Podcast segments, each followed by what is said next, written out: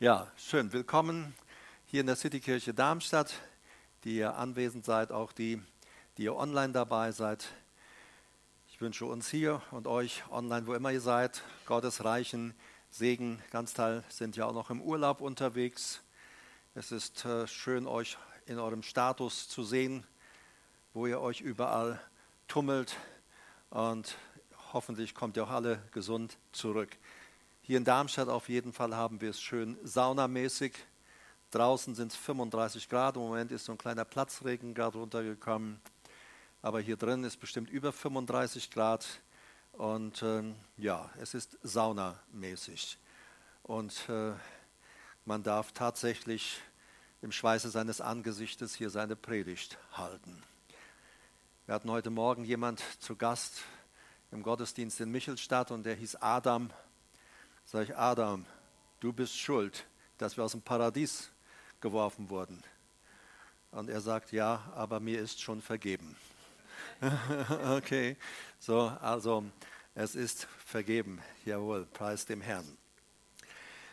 Aufatmen, gerade wenn wir solche Temperaturen haben und manch einer sitzt da und sagt, ich mache mir mal eine kühle Brise. Ihr merkt, das geht gleich ans Mikrofon äh, ich mache mal so eine kühle Brise und äh, ich muss, brauchte eine Erfrischung. Ja, wir brauchen manchmal bei so Temperaturen eine Erfrischung. Gut, wer dann irgendwo sich abkühlen kann. Äh, aber es gibt auch andere Bereiche, der, wo wir Erfrischung brauchen und wo Gott sagt, da sollst du aufatmen können.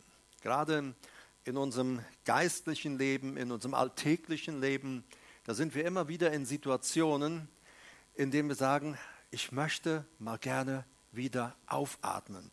Ich möchte mal wieder so richtig Erfrischung leben, ich, äh, erleben. Ich möchte auch geistliche Erfrischung erleben. Ich möchte Erfrischung erleben, nicht nur körperlich, auch in meiner Seele. Und Gott ist da total auf unserer Seite und auch der Meinung, dass Erfrischung in unserem Leben notwendig ist. Und mein Thema ist heute endlich aufatmen, Atem holen können. Endlich aufatmen. Und Jesus macht uns folgendes Angebot. Das will ich äh, äh, vorweg äh, einfach einmal lesen, mit kurz, kurz ansprechen, um auch hinterher zu sehen, wovon ist es nötig oder auch wichtig, aufatmen zu können und wie wir da auch aufatmen können. Ein ganz alter äh, Abschnitt aus der Bibel, Alter sage ich deshalb, weil viele Christen ihn kennen und vielleicht sogar manche Nichtchristen, steht in Matthäus 11, 28 bis 30. Da heißt es, kommt her zu mir, alle ihr mühseligen und beladenen, ich werde euch Ruhe geben. Kommt her zu mir, alle die, ihr mühseligen. Dieses Wort mühseligen ist kopiao und bedeutet die Mühe haben im Leben. Das kommt von Corpus Mühe. Es bedeutet ermüden von der Anstrengung, erschöpft sein, müde werden. Erschöpft sein, äh, und wir schauen uns hinterher an, wo wir auch erschöpft werden können. Und äh, es heißt auch sich abmühen, sich anstrengen, da wo ihr euch abplagt. Und äh, so, es gibt so viele Bereiche im Leben, wo Menschen sich wirklich abplagen und auch Kinder Gottes, die wir zu Jesus gehören, die wir von neuem geboren sind, die wir uns eigentlich gar nicht so abplagen müssten, äh, erleben dann oft doch so viel Mühe und Plage. Wobei Gott doch im Alten Testament schon versprochen hat und gesagt hat, ich werde keine Mühe auf euch legen. Äh, Jesus sagt also, kommt also her zu mir, die ihr euch abplagt, die ihr von euren Anstrengungen ermüdet seid, erschöpft seid, ich werde euch Ruhe geben. Und dann sagt er etwas, nehmt auf euch mein Joch und lernt von mir. Nehmt auf euch mein Joch, das Wort nehmt auf, airo bedeutet hochheben. Das heißt, es liegt etwas, äh, etwas, was du nicht in der Hand hast, etwas, was du nicht aufgenommen hast. Aber Jesus sagt, hier musst du etwas tun, das ist im Imperativ. Also er sagt, du musst es tun. Er sagt, hebe mein Joch hoch. Ich habe ein Joch für dich und dieses Joch, Jesus sagt, leg es um dein Leben. wir haben mit Joch nicht mehr viel zu tun. Leute, die ähm, geboren, um frei zu sein, unserem Cleansing Stream Seminar dabei wart, wir hatten da ja eindrücklich die Lektion auch, und auch dieses Bild von dem Joch. Ich komme ja nun mal aus Südamerika und kenne auch noch Jochs, wo Tiere gleichgejocht unter ein Joch gespannt werden, dass sie gleichzeitig ziehen und gleichzeitig gleichmäßig auch denselben Weg laufen. Und Jesus sagt, äh, mein Joch, das ich habe, ist leicht. Und er sagt, nimm das auf. Er sagt, das Joch, das bei mir ist, lege es bei dir mit um. Lass uns gemeinsam gehen, lass uns zusammengehen. Denn nehmt auf euch mein Joch, lernt von mir, denn ich bin sanftmütig, also sanftmilde. Ich bin von Herzen demütig. Demütig, äh, das äh, griechische Wort dafür ist niedrig sein nach eigener Einschätzung. Jesus sagt, ich tue mich nicht groß, ich halte nicht groß vor mir, ich bin kein Angeber. Er macht immer wieder eins deutlich, ich, der ich als Mensch hier unter, unter euch unterwegs bin, ich kann nichts von mir selber tun.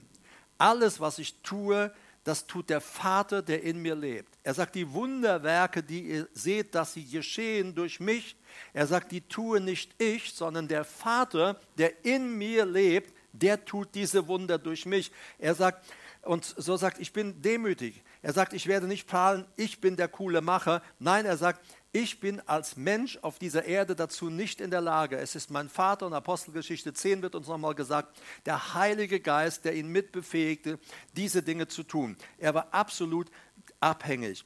Er sagt, ich bin von Herzen, im Herzen demütig. Ich spiele auch nicht nach außen eine Show, sagen, ich bin niedrig nach eigener Einschätzung, ich, ich prahle nicht mit mir selbst. Nein, er sagt, das ist meine Herzenshaltung. Ich halte mich niedrig in eigener Einschätzung. Und er sagt, wenn ihr das lernt, das von mir, so zu sein, und er sagt, dann wird etwas passieren, wenn du dieses Joch auf mich nimmst, dich nimmst. Und wenn du lernst, in dem zu gehen, wie ich gehe, dann sagt er, werdet ihr Ruhe finden für eure Seelen, für eure Psyche.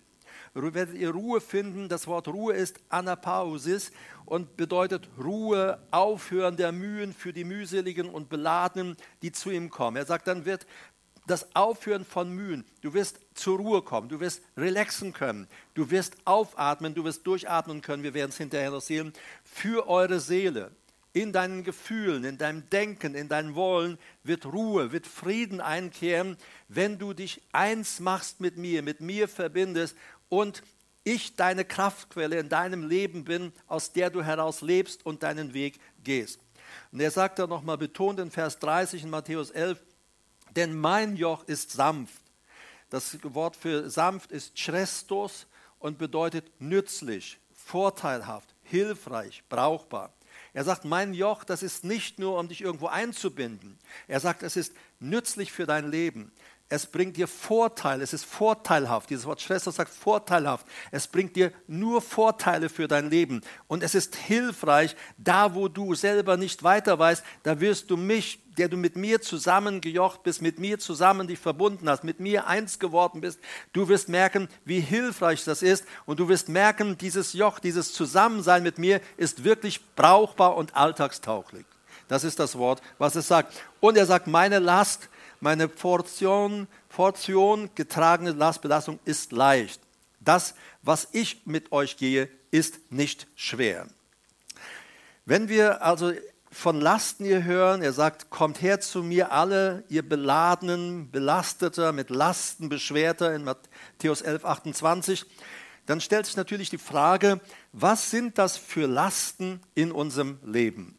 Da könnte man natürlich eine ganze Menge aufzählen, denn dass wir sagen, okay, Jesus sagt, ich nehme dir die Lasten ab, äh, ist ja schön und gut, aber welche Art sind denn diese Lasten, die er uns von uns aufheben will? Wenn wir in die biblischen Texte reinschauen, dann stellen wir fest, dass er selber kommt und er sagt, wenn wir es erlauben, er kommt in unser Leben, hebt von uns Lasten hoch und tut sie beiseite.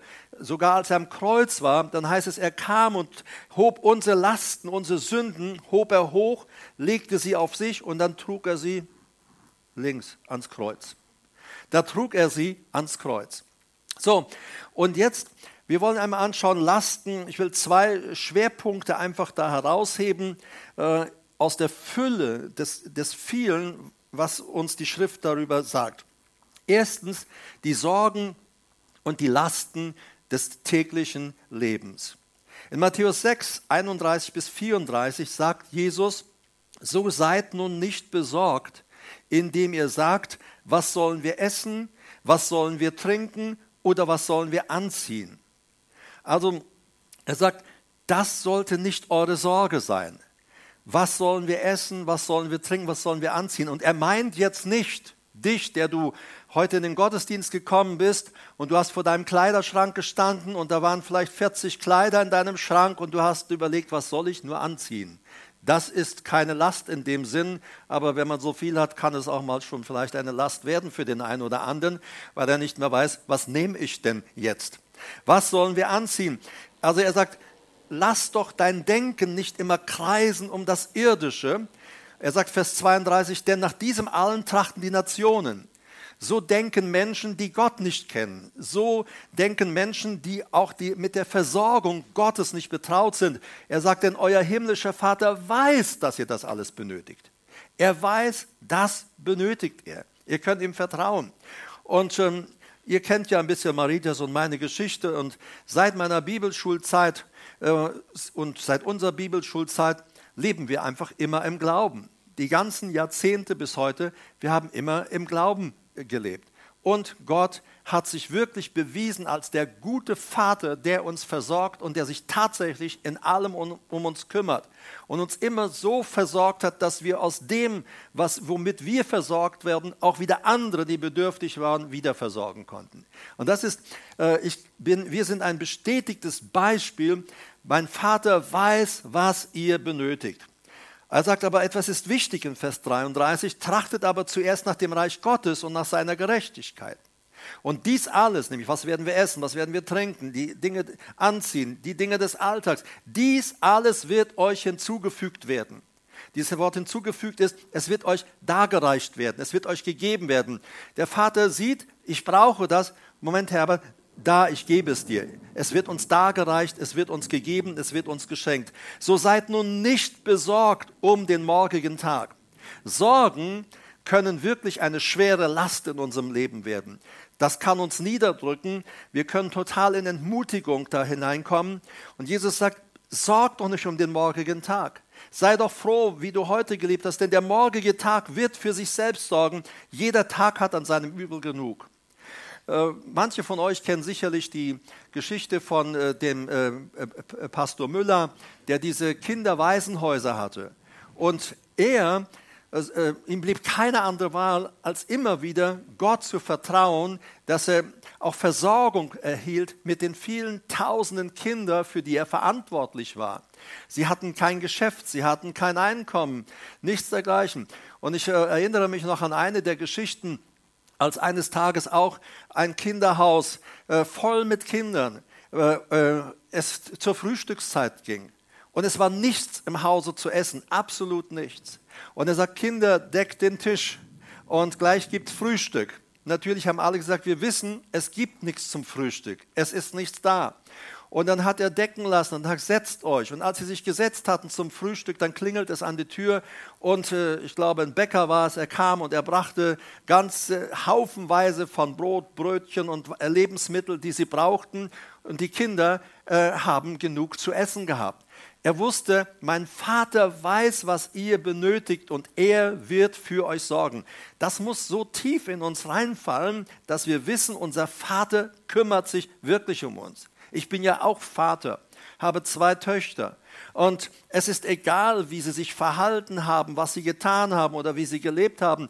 Ich bin immer der Vater, der sich auch um sie kümmert und der sie auch versorgt, auch wenn es manches Mal vielleicht nicht einfach war. Da sind Fragen vielleicht auch, ähm, das, was zur Last wird. Was wird mit meiner Ehe? Wird das überhaupt wieder gut? Was wird mit meiner Familie? Was wird mit meinen Kindern? Was ist mit meiner Gesundheit?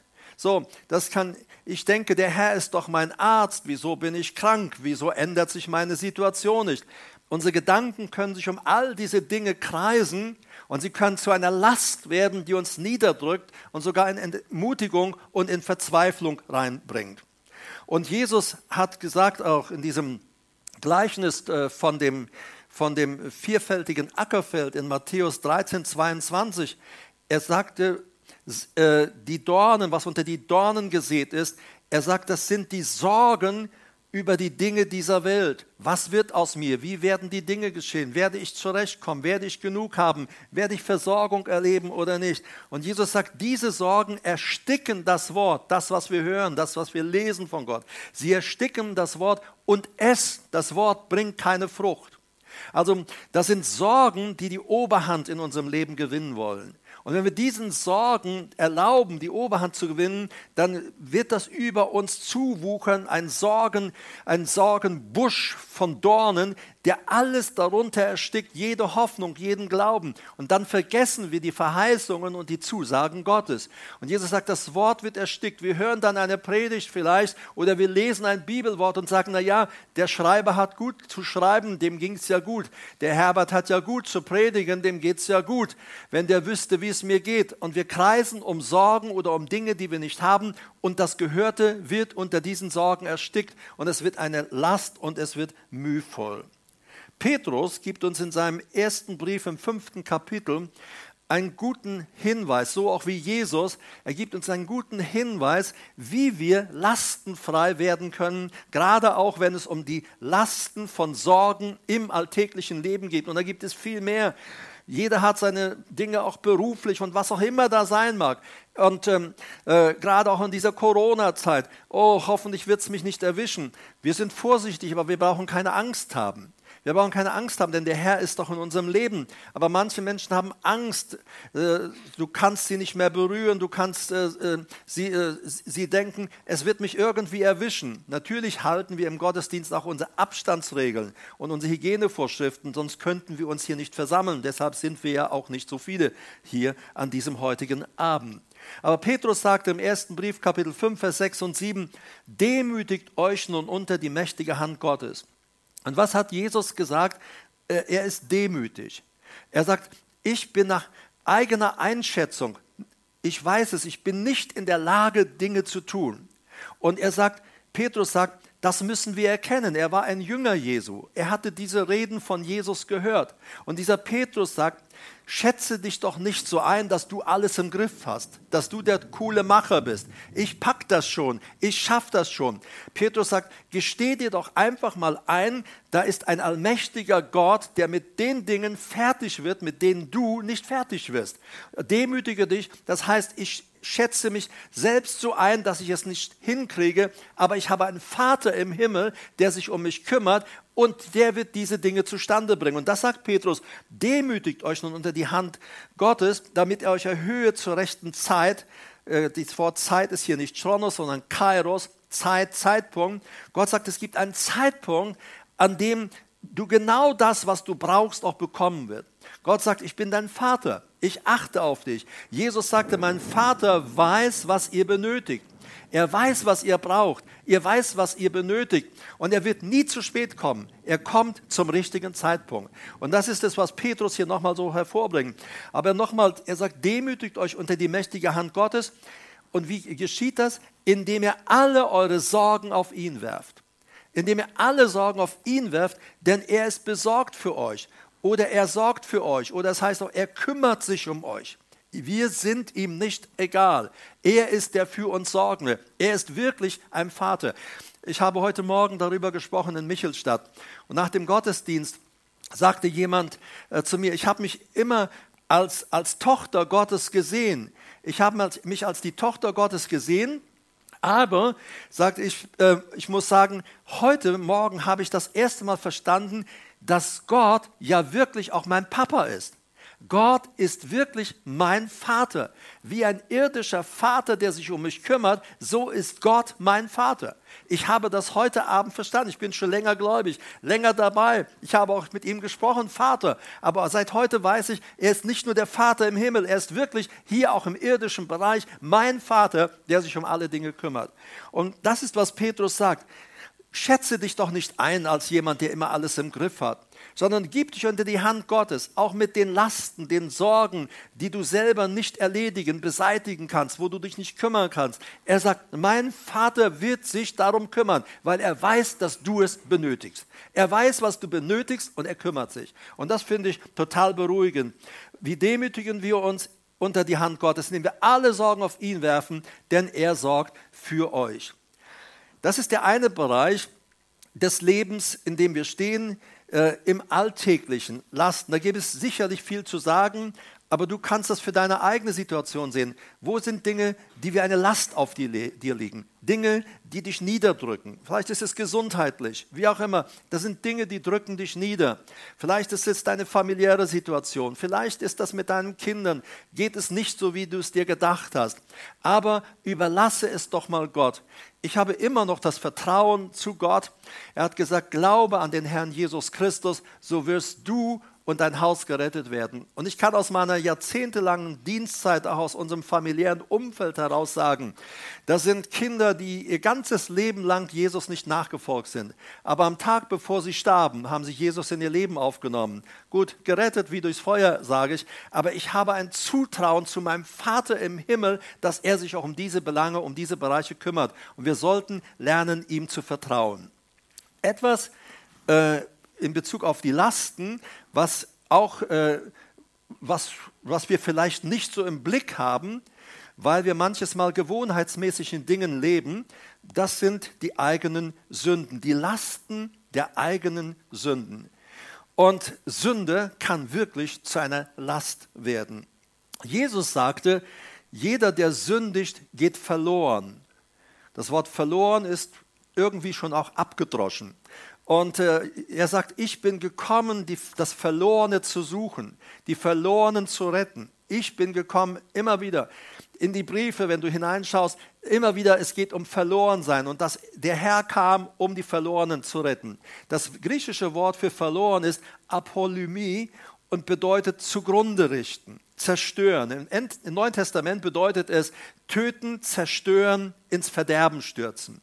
Jesus sagt, ich bin gekommen, um die zu retten, die sich selbst umbringen, die sich selbst zerstören, die sich durch ihren Lebensstil, durch ihren Lebenswandel, durch ihre Sünde in den Abgrund bringen, ja, die sich ins Verderben stürzen. Ich bin gekommen, diese, die, diese Selbstzerstörer, kann man sagen, diese Selbstmörder, jeder, der mutwillig sündigt und in Sünde lebt, ist auf Dauer gesehen ein Selbstmörder weil die Bibel sagt, schlussendlich wird die Sünde uns töten. Sünde ist der Leute Verderben. Sünde bringt uns immer um.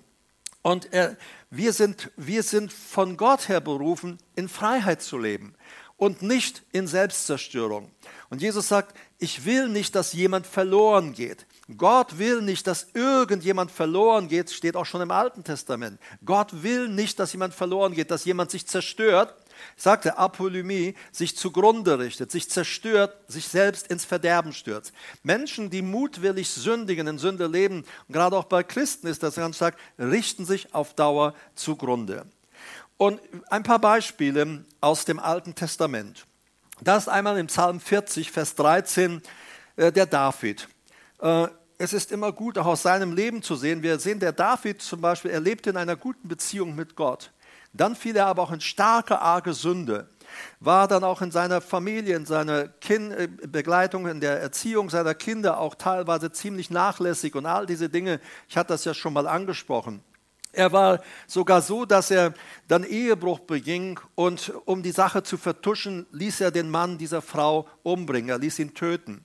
Und, dann, und trotzdem stand er als Selbstgerechter da, als wenn die Welt in Ordnung wäre. Bis schließlich eines Tages der Prophet kommt und der Prophet zu ihm spricht und sagt, hör mal zu, da hat ein Mann das und das und das getan und äh, ähm, was soll mit diesem Mann geschehen? Und David, so wie er war, er äh, sagt zu dem Propheten, der muss getötet werden, er soll sterben werden. Sterben. Der Prophet sagt, dieser Mann bist du. Verstehst du? Ich habe gedacht, wow. Und der David, er tut daraufhin Buße. Er tut daraufhin Buße. Ich habe gedacht, Andere hätten vielleicht gesagt, ab mit dem Propheten in den Kerker oder wie bei Johannes dem Täufer, Kopf ab, das muss ich mir nicht länger anhören, den müssen wir mundtot machen. Aber David reagiert auf das, was der Prophet sagt. Aber David schildert auch, wie es ihm ging in der Situation, als er so in Sünde lebte. Psalm 40, Vers 13. Er sagt, denn Übel bis zur Unzahl haben mich umgeben. Meine Sünden haben mich erreicht. Also immer, es mag sein, dass wir am Anfang sündigen und sagen, ach, es läuft doch ganz gut, das Sündigen macht doch irgendwann Spaß. Aber irgendwann wird sie uns erreichen, dass sie ihre zerstörerische, zerstörerische Wirkung in unserem Leben entfaltet. Sünde ist wie ein Giftpfeil, der, den wir in unsere Seele hineintreiben und die, die, Seele verrotten lässt, die Seele kaputt gehen lässt.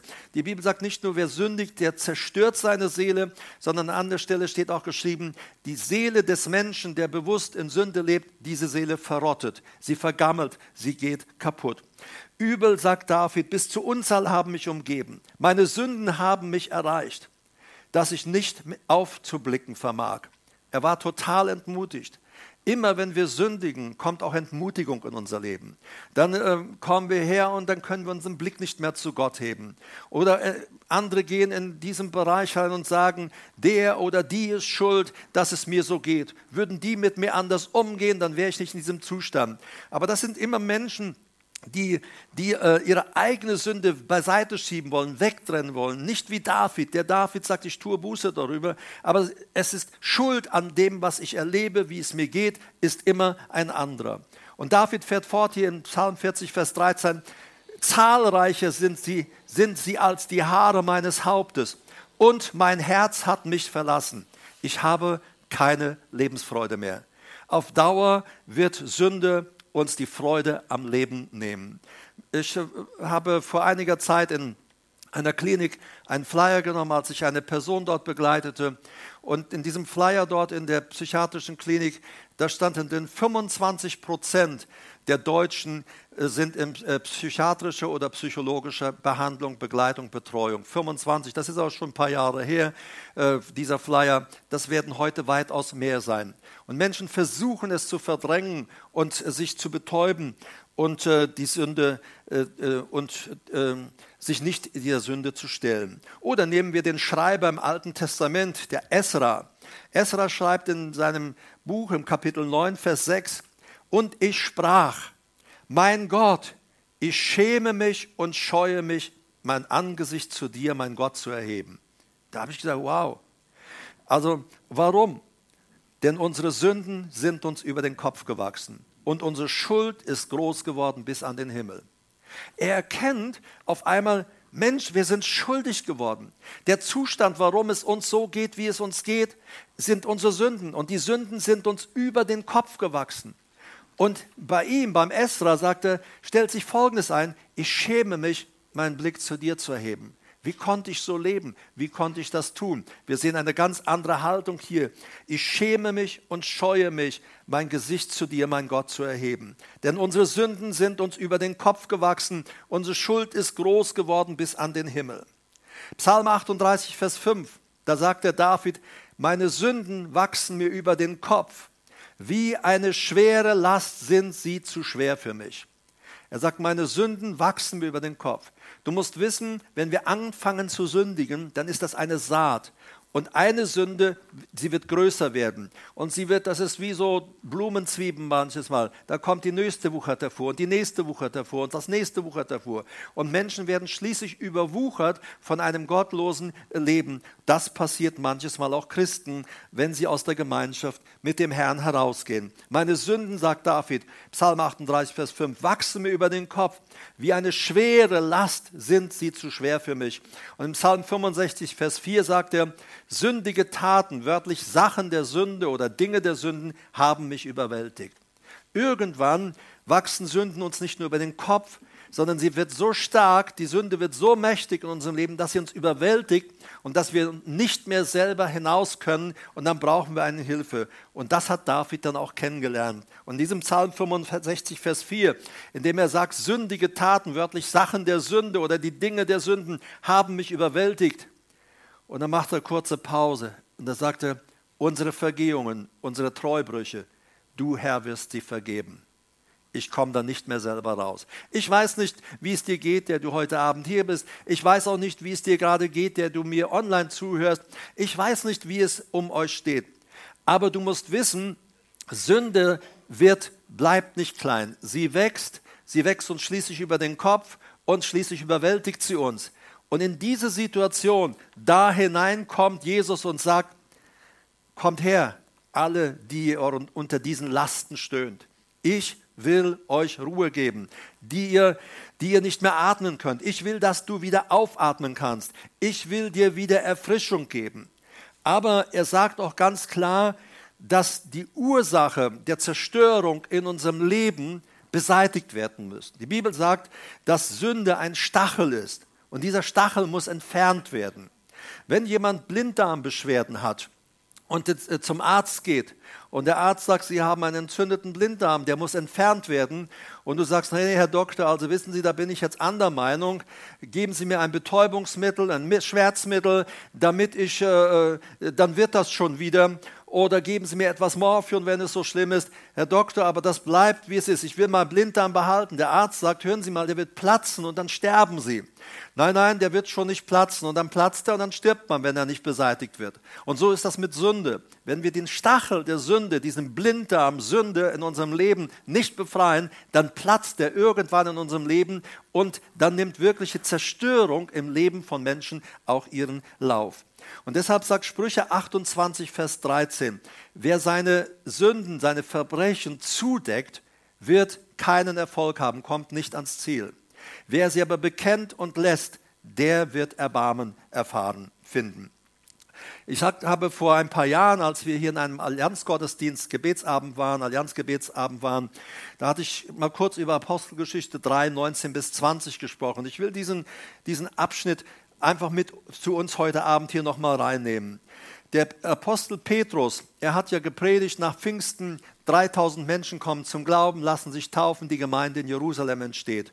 Im nächsten Kapitel, im Kapitel 3, sehen wir, da predigt er vor der nächsten Menge und wieder bekehren sich viele. Und dann sagt Petrus in seiner Predigt, Apostelgeschichte 3, 19 bis 20, so tut nun Buße, Metanoeo, das heißt, kehrt um Metanoia ist ja Meta neuer Umdenken. Du musst dein Denken ändern und dein Denken auf die Denkebene Gottes hin orientieren, ausrichten. Richte dein Denken auf Gott hinaus. Er sagt, so tut nun Buße. Buße tun ist im Neuen Testament nicht büßen, sondern Buße ist Metanoia, Umkehr, Sinnesumkehr, Änderung ich weiß, so kann ich nicht weiterleben, das ist verkehrt, wie ich lebe, ich muss das ändern und das ist und jetzt wende ich mich davon ab und da sagt er, tut nun Buße und bekehrt euch. Dieses Wort bekehrt euch ist epistrepho und bedeutet umkehren, umwenden. Also ich erkenne in meinen Gedanken und meinem Herzen, ich erkenne in meinem Sinn, da wo ich gerade laufe, das ist nicht gut. Und ich tue jetzt Buße, ich sage Gott, ich muss auf deine Denkebene kommen. Ich muss dahin kommen, wie du die Dinge siehst und wie du die Dinge haben möchtest und wie du die Dinge für mich geplant hast.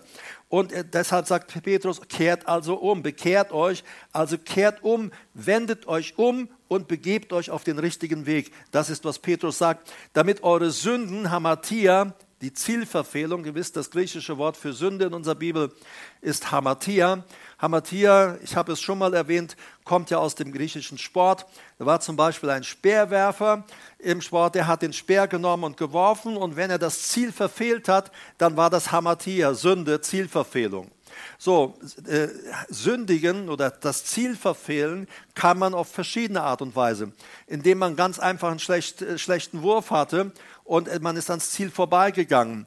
Äh, äh, und man hat sich vielleicht auch die beste Mühe gegeben und und äh, trotzdem nicht das Ziel getroffen. Aber es gibt auch diesen Bereich, wo ich ganz bewusst mich entscheide, ich werde das Ziel verfehlen, ich haue daneben. Das ist diese bewusste Entscheidung, zur Entscheidung zum Sündigen, zur Zielverfehlung. Und er sagt, bekehrt euch, tut Buße, bekehrt euch, kehrt um, dass eure Sünden ausgetilgt werden. Und das fand ich ja so stark und finde es so stark, dieses Wort ausgetilgt werden. Das griechische Wort ist ek aleipho und bedeutet aussalben, wegwischen, auswischen. Jesus sagt, du musst umkehren und er sagt, damit deine Lasten aus deinem Leben, die Last der Sünde auch verschwindet, du musst umkehren. Und Jesus sagt, und ich werde kommen und ich werde da, wo der ganze Dreck der Sünde und die Verletzungen und die Wunden der Sünde sind, ich werde kommen und ich werde es auswischen. Also es ist ganz stark dieses Wort. Ich, eigentlich ist es hauptsächlich aussalben. Ich komme und salbe es aus.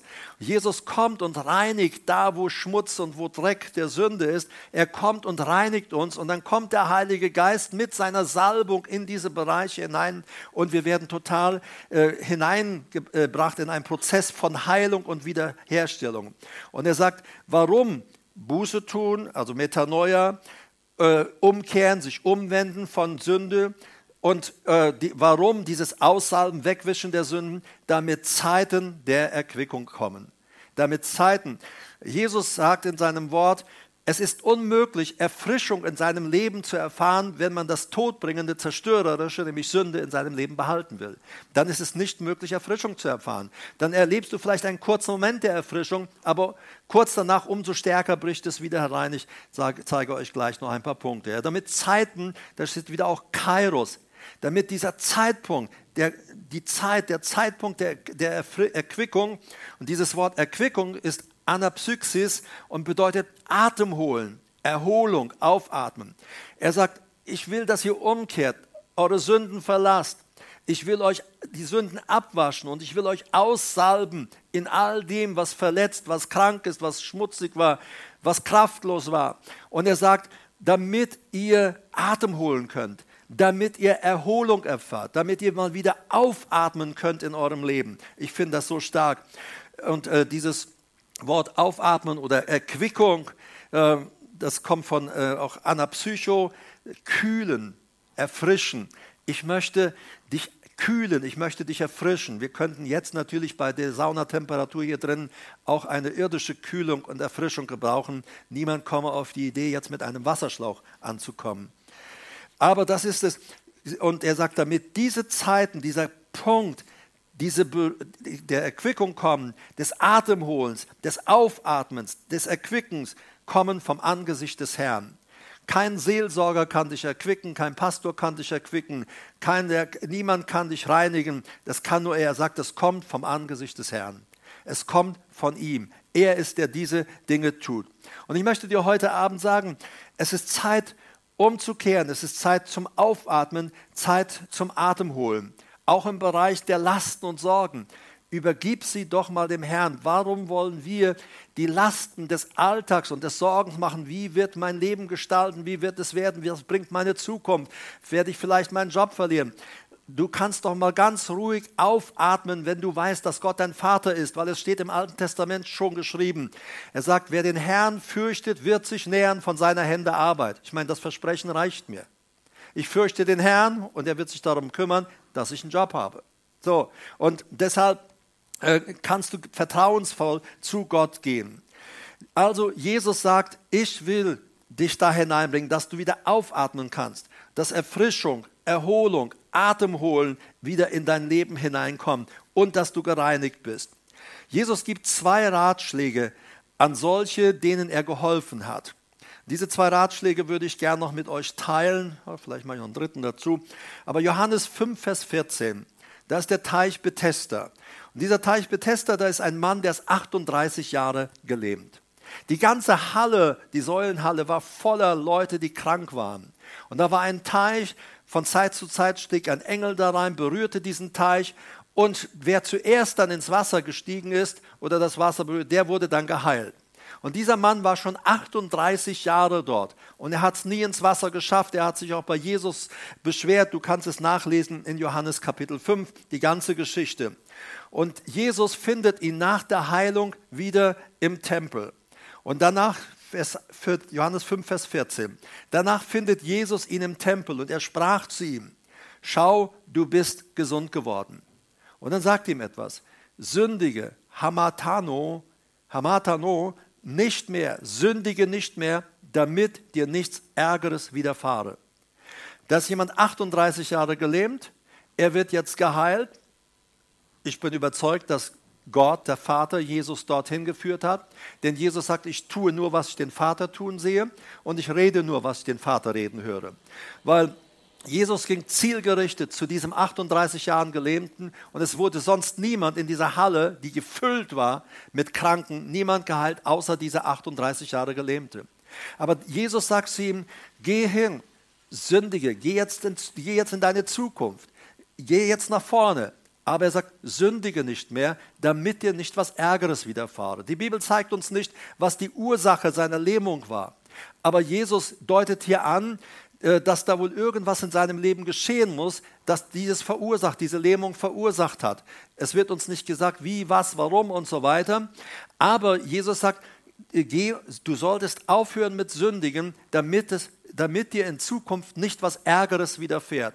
Das Ärgere kommt nicht von Gott, sondern wenn wir auf Abwägen sind, dann äh, erlauben wir dem Teufel einen Platz zu nehmen in unserem Leben, dem, dem ihm nicht gebührt, und er fängt seine Zerstörung an. Jehin sündige nicht mehr, damit dir nichts Ärgeres widerfahre. Was, wir könnten sagen, was ist schon Ärger, als gelähmt zu sein, sich nicht bewegen zu können, angewiesen zu sein auf die Versorgung anderer Leute. Aber Jesus sagte, weil er sagte, er sagt an anderer Stelle, ich bin gekommen, damit ihr Leben und Überfluss habt. Aber das ist ein ein Feind, der Teufel, er ist ein Dieb, er ist gekommen zu stehlen, zu, äh, zu würgen, umzubringen. Dazu ist der Teufel gekommen. Und er sagt, wenn du sündigst, dann verlässt du diesen Schutzbereich. Es geht nicht darum, dass wir mal Fehler machen. Die Bibel spricht bei Sündigen von einem Lebensstil. Die Schrift sagt an anderer Stelle, wir alle machen oft Fehler. Wir fehlen mannigfaltig, um es mal so bibelfromm zu sagen.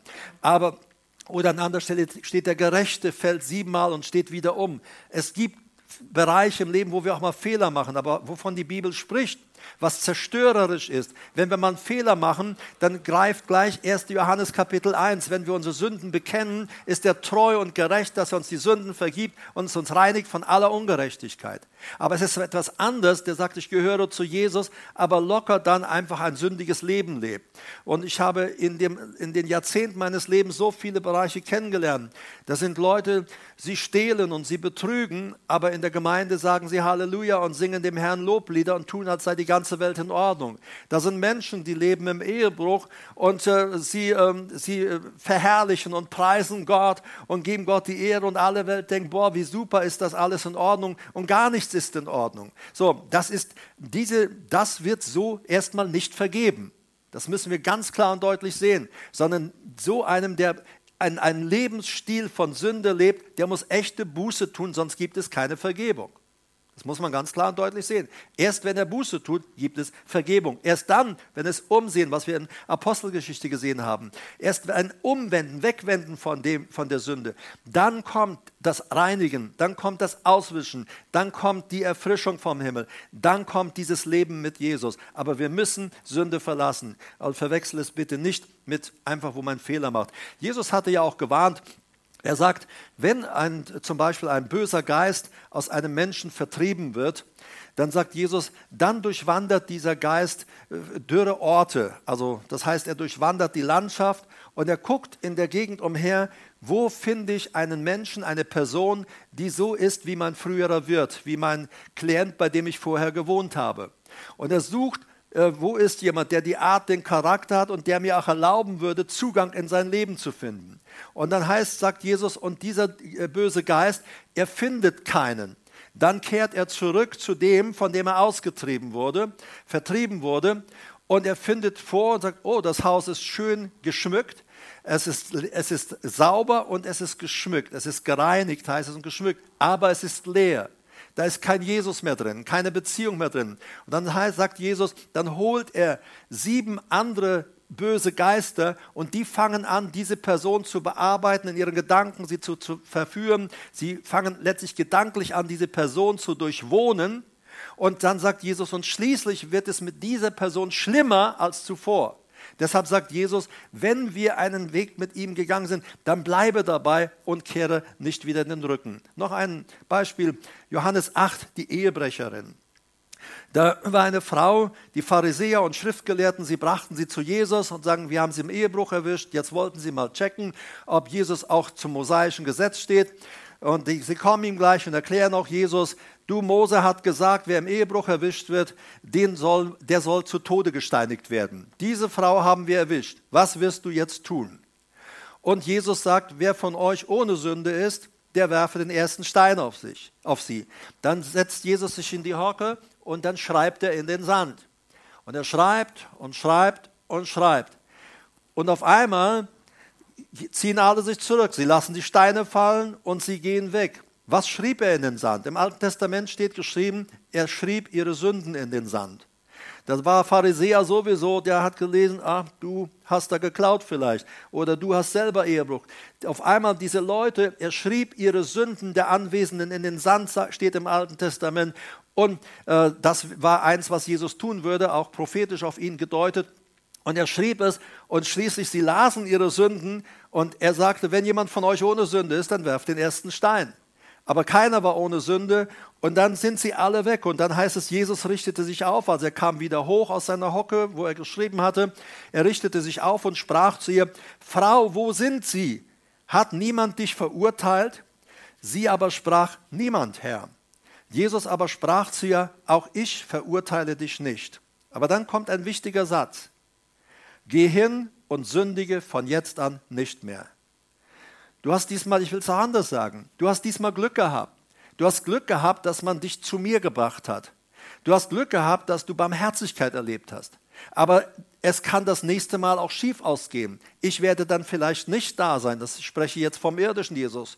Und ich werde nicht da sein. Und dann wird jemand, werden sie dich woanders hinschleifen. Diese Leute werden keine Skrupel haben, dich zu Tode zu steinigen. Jesus sagt, Frau, ich kann dir nur eins auf den Weg geben. Sündige von jetzt an nicht mehr. Verfehle von jetzt an nicht mehr das Ziel. Und weißt du, und in unserem Leben kann es so sein, dass wir so von der Sünde schließlich überwältigt werden, wenn wir immer wieder fünf Grade sein lassen. Äh, und das geht in alles hinein. Wir haben in der Vergangenheit über manches gesprochen, äh, auch wenn wir anfangen zu stänkern, über andere zu meckern. Alexander hat zwei ähm, kurz äh, Inputs gegeben über das Meckern Teil 1 und Teil 2. Ist ja auch auf YouTube nachzuschauen, nachzuschauen und zu hören. So, wenn wir, wir können, wenn wir immer wieder das tun, kritisieren, meckern und stänkern, wird das so groß in unserem Leben, dass, dass uns das schließlich über den Kopf wächst und dass wir wirklich wie die Stinkstiefel durch die Welt laufen, diese Dinge uns überwältigen und wir dann wahrscheinlich seelsorgerliche Hilfe in Anspruch nehmen müssen, um freizukommen. Aber Jesus sagt, sündige nicht mehr. Denn du kannst dadurch, wenn du wieder in diesen Lebensstil von Verkehrtheit zurückgehst, kannst du in eine Situation kommen, wo du nachher keinen Ausweg mehr findest. Geh hin, sündige nicht mehr, weil Sünde richtet zugrunde. Wer sündigt, zerstört sich selbst. Noch ein letzter Bibelabschnitt aus Römer 2, Vers 9.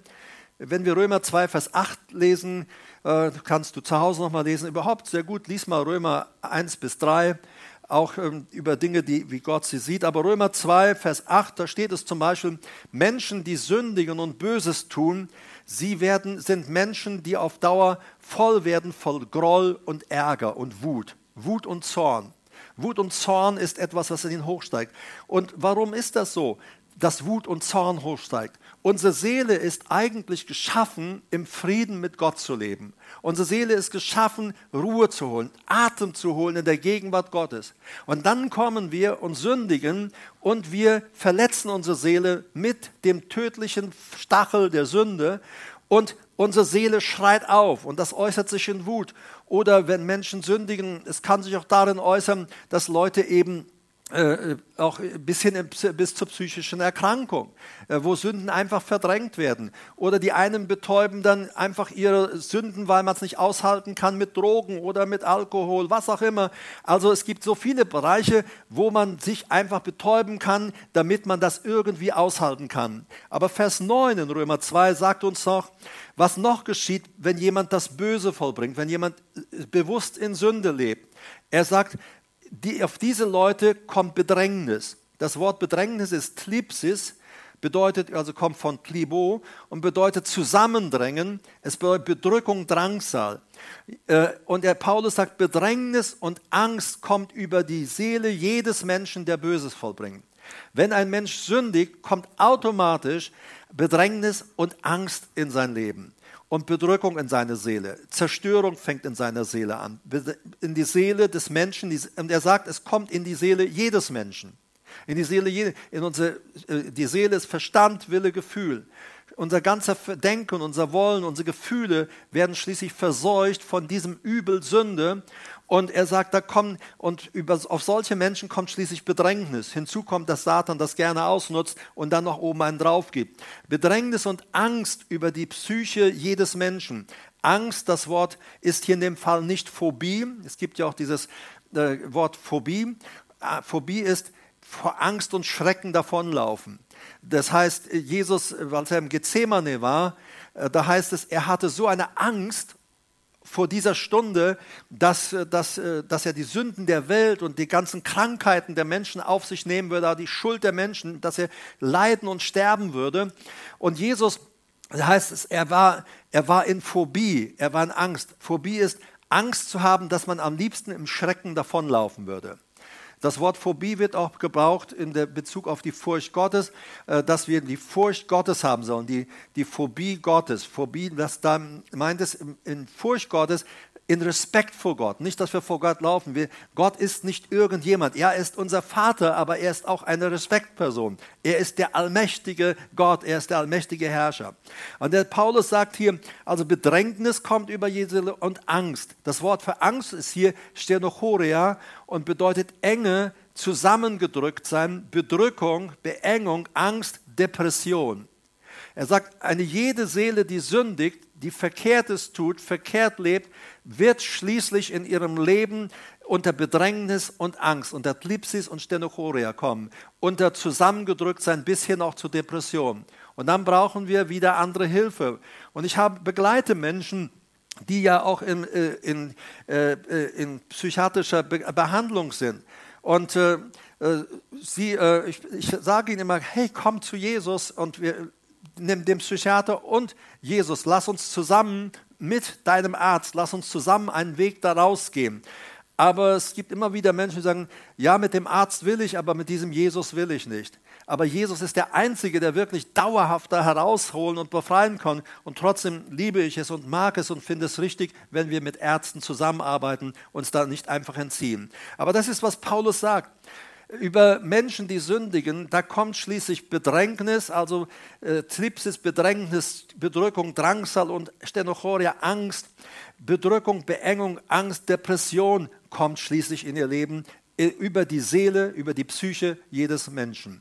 Psyche wird, ist nicht immer nur Seele allein, sondern in der Bibel ist Psyche oft auch unser ganzer Mensch mit gemeint. Ne? Das ist, ähm, dass unsere Psyche gerettet wird, nicht unsere Seele, also die Rettung unseres ganzen Menschen.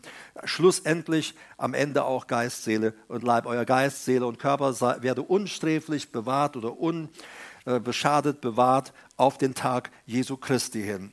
So, und Jesus sagt, wenn wir also in solche Dinge hineinkommen, oder er warnte ja auch, er sagt, wenn du frei geworden bist, wenn du dich entschieden hast, mit mir zu gehen, dann musst du etwas wissen. Der Vater im Himmel ist ab jetzt dein Versorger und dein Helfer und dein Begleiter. Du musst dir keine Sorgen mehr machen, was wird morgen sein? Was werden wir essen? Was werden wir anziehen? Was wird mit meiner Familie? Was wird mit meinem Job? Lebe in, in, in Unterordnung, in Gemeinschaft, Unterordnung heißt Hypotasso, Unterstellung, Schutzstellung. Ich stelle mich schützend äh, unter den Schutz Gottes. Er sagt, du hast jetzt einen Vater, der kümmert sich um dich. Du musst nicht mehr die Lasten des Alltags mit dir rumschleppen, die dich erdrücken.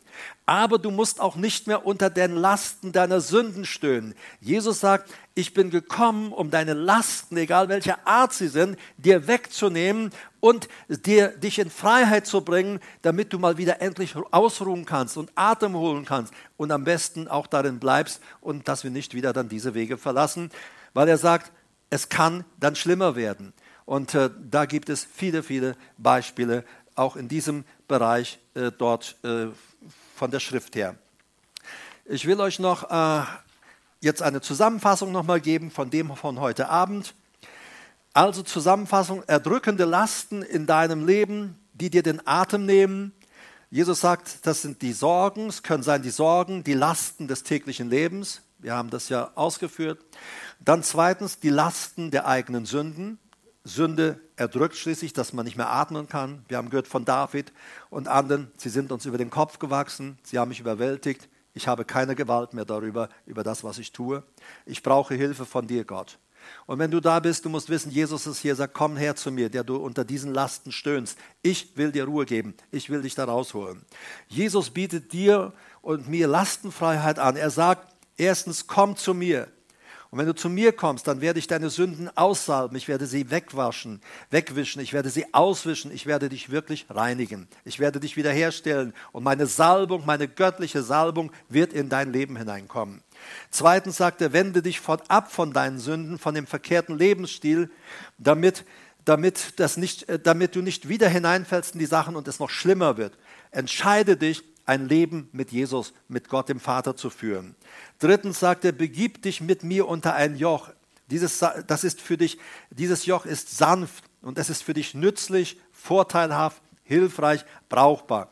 Gott sagt, Jesus sagt, du brauchst dieses Zusammengejochtsein mit mir, weil alleine packst du es nicht. Jesus sagt, Leute, ihr müsst euch mein Leben anschauen. Ohne den Vater habe ich es als Mensch auf dieser Erde nicht gepackt. Aber mein Vater, der in mir wohnt, der hat alles bewirkt und durch den konnte ich so in dieser Welt leben. Und Jesus sagt, wenn ich mit dem Vater unter einem Joch war, mit dem Vater in Gemeinschaft war, weil ich es alleine nicht geschafft hätte, dann schaffen du und ich es auch nicht alleine. Hallo? Wir schaffen es nicht alleine. Deshalb ist es wichtig. Und er sagt, es ist nützlich für dich, mit mir zusammen vereint in einem Joch zu sein. Nützlich, vorteilhaft. Es wird, ist hilfreich, brauchbar. Wir hatten dieses Wort Chrestos. Viertens, er sagt, ich werde dir Ruhe geben, Erfrischung, dass du wieder aufatmen kannst, Erholung in dein Leben kommt, Heilung auch wieder in dein Leben kommt. Und fünftens sein Rat, sündige von jetzt an nicht mehr. Er sagte, es geht nicht um Fehler machen. Wir alle machen mal Fehler. Das bleibt nicht aus im Leben. Aber es geht hier um einen Lebensstil, dass ich weiß, es ist verkehrt, wie ich lebe und ich bleibe trotzdem dabei. Das richtet uns zugrunde. Dann begehen wir tatsächlich seelischen Selbstmord. Und der Herr sagt, du bist jetzt geheilt worden, du bist frei geworden, sündige jetzt nicht mehr. Und dann können wir in dieser wunderbaren Freiheit der Söhne und Töchter Gottes leben. Ich wünsche uns das, die wir hier sind, dir das, der du hier bist, der du online dabei bist. Ich wünsche es dir, dass du, dass du in diese Freiheit hineinkommst. Freiheit, was die täglichen, äh, äh, alltäglichen Dinge geht, die Lasten der Sorgen, die erdrücken wollen. Wenn Jesus bisher nicht dein Herr ist, dann ist es ganz einfach, was, was äh, Gott in seinem Wort sagt in Johannes 1, Vers 12. Nimm Jesus in dein Leben auf und so wirst du ein Kind Gottes. Und dann hast du den Lastenträger, der deine Lasten hochhebt und sie dir wegnehmen will, den hast du dann in dir wohnen, in deinem Leben. Das ist so wichtig. Und zweitens auch, ähm, dass, ähm, dann über, lass die Sorgen mal ihm und er wird sich darum kümmern. Und du tust das, was du tun kannst und was oder was er dir auch zeigt zu tun. Und äh, verlasse Sünde, die dich zerstört, die dich töten will. Und ich würde da gerne mit uns beten. Äh, wenn du heute Abend jetzt hier bist und sagst, ja, ich habe mir manche Bürden in meinem Leben äh, aufgelastet oder manche Last mir auferlegt, gerade was im Alltäglichen ging, vielleicht auch familiär oder gesundheitlich, was auch immer es gewesen ist, vielleicht Dinge, die ich gar nicht angeschnitten habe. Ich habe sie ja nur beispielhaft, plakativ einfach mal reingebracht. Äh, aber da sind Dinge, die dein Leben betreffen, wo du weißt, Mann, das ist eine Last auf meinem Leben. Aber wenn du diese Last loswerden möchtest, ähm, dann äh, will ich heute Abend mit dir beten. Wir wollen zusammen beten. Aber wenn du auch heute Abend hier bist und sagst, Mann, da ist Sünde in meinem Leben und ich stöhne unter der Last meiner Sünde, und ich will diese Last loswerden. Ich will nicht mehr mit der Sünde zusammengejocht sein, ich will mit Jesus zusammengejocht sein. Dann will ich auch mit dir beten. Und wenn ihr jetzt, äh, wenn du möchtest, dass wir zusammen beten, dann bitte ich dich gerade, wenn du mit mir zusammen beten möchtest, dass du dich gerade von deinem Platz erhebst, einfach dich aufstellst. Und ich warte jetzt einen Augenblick, du, der du online zuhörst, wo du gerade bist, ja, vielleicht hüpfst du mal gerade von deinem Sofa runter, stellst dich mal daneben und sagst, ja, ich brauche auch Gebet. Und dann kannst du gleich mit uns zusammen hier auch beten und äh, deine Lasten loswerden. Also sowohl hier als auch online. Wenn du deine Lasten loswerden möchtest, egal welcher Art, dann kannst du dich jetzt einfach erheben von deinem Platz. Und äh, wir werden zusammen beten und Jesus wird heute kommen. Er nimmt das total ernst. Wir machen jetzt nicht einfach eine Zeremonie hier. Wir ziehen hier nicht irgendwas ab, sondern hier kommt Jesus und sagt, ich will dir das abnehmen. Vielleicht ist das die Last des Alleinseins in deinem Leben. Du sagst, ich, äh, es ist mir so eine Last, allein zu sein. Und ich würde gerne vielleicht einen Partner in meinem Leben haben. Ich würde gerne mal heiraten. Das kann zu einer Last werden in unserem Leben. Und da ist es gut, zu Gott zu gehen, der gesagt hat, es ist nicht gut, dass der Mensch allein sein ist. Ich will ihm eine Gehilfin, einen Gehilfe machen. Egal was es ist, wo immer auch Last oder Druck auf deinem Leben ist, etwas, was dich einhängt, da will der Herr das heute von dir heben, damit du in Freiheit gehen kannst. So kannst du gerne aufstehen und wir beten, sind schon Teil, die aufgestanden sind und wir wollen zusammen beten. Und wenn du da auch dazu kommen möchtest, stell dich bitte auf, auch der du online dabei bist, stell dich einfach hin. Wir sind hier vor Gott und Jesus wird gerade heute zu dir kommen. Wir demütigen uns ganz einfach in seine Hand. Und ich lade dich ein, auch wenn ich jetzt mit uns bete, und dann bitte ich dich, bete einfach mit. Auch das, was wir beten, wenn es dich nicht selber betrifft, dann betrifft es vielleicht jemand anders, der hier ist. Dann bete das einfach mit, damit die andere Person nicht so allein steht. Lass uns hier einfach gemeinsam das so tun. Und äh, wir beten auch so mit dir, der du online da bist. Ja, du kannst ruhig aufstehen. Stell dir einfach vor, du bist jetzt mitten unter uns. Und steh einfach auf und da du, der du gerade an deinem Schreibtisch sitzt und da den Clip in deinem Ohr hattest und dabei noch andere Tätigkeiten hast, leg die Tätigkeiten jetzt mal beiseite und steh, steh mal einfach bei deinem Schreibtisch da auf und sag, ja, ich will jetzt mich auch Jesus stellen. Er soll mir einfach mal meine Lasten abnehmen. Herr Jesus, ich bin dir so dankbar für dein übernatürliches Angebot, mir meine Lasten abzunehmen die Lasten der Sorgen, die zerstörerisch sind in Bezug auf das tägliche Leben und auch das, was mich betrifft, Herr. Das kannst du jetzt gerade ihm für dich mal so sagen, was dem Herr, das ist meine Sorge. Sag ihm das mal. Vielleicht ist es dein Alleinsein, was auch immer es ist, sag es ihm einfach. Herr, du hast es jetzt gehört diese meine Sorge, die meine Last geworden ist, übergebe ich jetzt an dich. Und ich danke dir, gemäß deinem Versprechen, du wirst dich jetzt darum kümmern. Ich komme auch zu dir mit der Last von Sünde. Herr, du weißt, was ich mir alles aufgeladen habe. Und wie viel Schmutz, wie viel Dreck sich da angesammelt hat. Ich habe es wirklich nötig, dass du mich auswischt, dass du mich reinigst und dass du mich aussalbst, dass eine neue Salbung vom Himmel in mein Leben kommt. ich möchte diese Erfrischung vom Himmel. Ich möchte wieder Atem holen können. Und deshalb, Herr, weil du es mir so anbietest und weil ich erkenne, wie nötig es ist, weil ich mich sonst selbst zugrunde richte. Und du willst nicht, dass ich mich zugrunde richte. Deshalb, ich komme zu dir und ich bekenne dir meine Schuld. Und jetzt bekennt jeder für sich, was du so hast, wo du weißt, Mensch, das ist echt nicht gut in meinem Leben. Das ist wirklich Hamatia, Zielverfehlung. Sag es ihm einfach und dann beten wir weiter.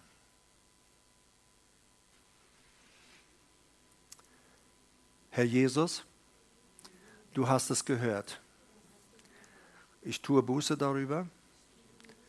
Ich wende mich ab davon und ich begebe mich jetzt in eine Gemeinschaft mit dir. Und ich empfange von dir vollkommene Vergebung und Reinigung.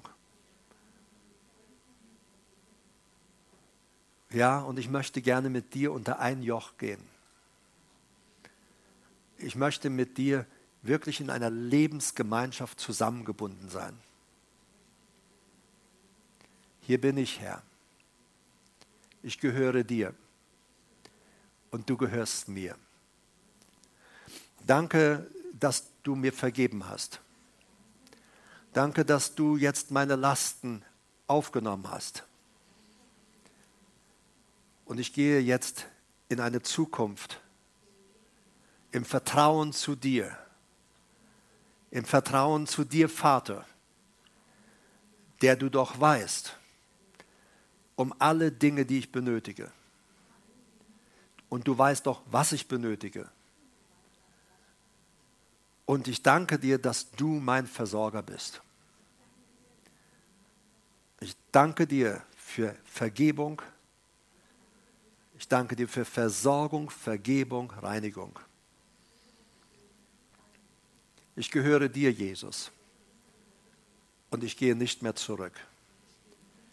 Und Heiliger Geist, erinnere mich daran, in Gemeinschaft mit dir und dem Vater und mit Jesus zu leben. Mein Haus soll nicht leer sein. Herr, es soll gefüllt sein mit dir. Und ich weiß, das ist dein sehnlichster Wunsch, immer in uns zu wohnen, in mir zu wohnen. Danke, dass du da bist, Herr. Amen. Du kannst das zu Hause noch vertiefen, wenn du nachher nach Hause gehst und auch hier kannst du gerne nachher noch bleiben.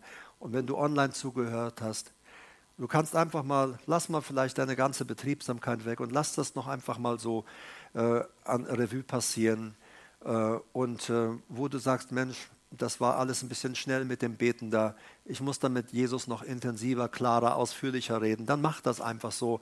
Das war ja jetzt eine Einstiegshilfe, auch in eine Freiheit hineinzukommen. Der Herr ist da und er wird sich um alles in deinem Leben kümmern. Äh, auch hier ein Hinweis wieder zum Schluss, äh, für äh, gleich nach dieser Predigt jetzt. Ähm, Im Anschluss, da gibt es noch einen Hinweis auf unsere Kontaktdaten. Äh, melde dich bitte für unsere Kleingottesdienste an. Du kannst dich anmelden für jeden Sonntag und wir schreiben dir, wir geben dir Feedback, Rückmeldung, ob es dann auch jeden Sonntag geht. Äh, manchmal sind Leute in Urlaub, dann sind Plätze wieder auch frei oder ähm, äh, manchmal kommt kurzfristig jemand was dazwischen. Du kannst dich einfach für jeden Gottesdienst anmelden, aber komm dann nicht einfach. Wir werden dir Feedback geben, ob der Platz frei ist. Und zum anderen sind äh, zu den Kontakten sind unser Bankkonto, ist unser Bankkonto äh, dort angegeben. Dort kannst du deine Kollekte hinüberweisen, deine Zehnten, deine Spenden einfach dorthin überweisen, um auch weiter unsere ganzen Standorte, in denen wir äh, uns versammeln, äh, dass wir dort, dass die Versorgung dort auch weiterläuft. Danke für alle bisherige Hilfe. Schön, dass wir auch hier zusammengehen. Ich wünsche euch Gottes Segen, viel Kraft und vergiss nicht, Jesus lebt in uns. Er wohnt in uns und wir bleiben mit ihm zusammen und wir bleiben miteinander verbunden. Bis zum nächsten Mal. Gott segne euch.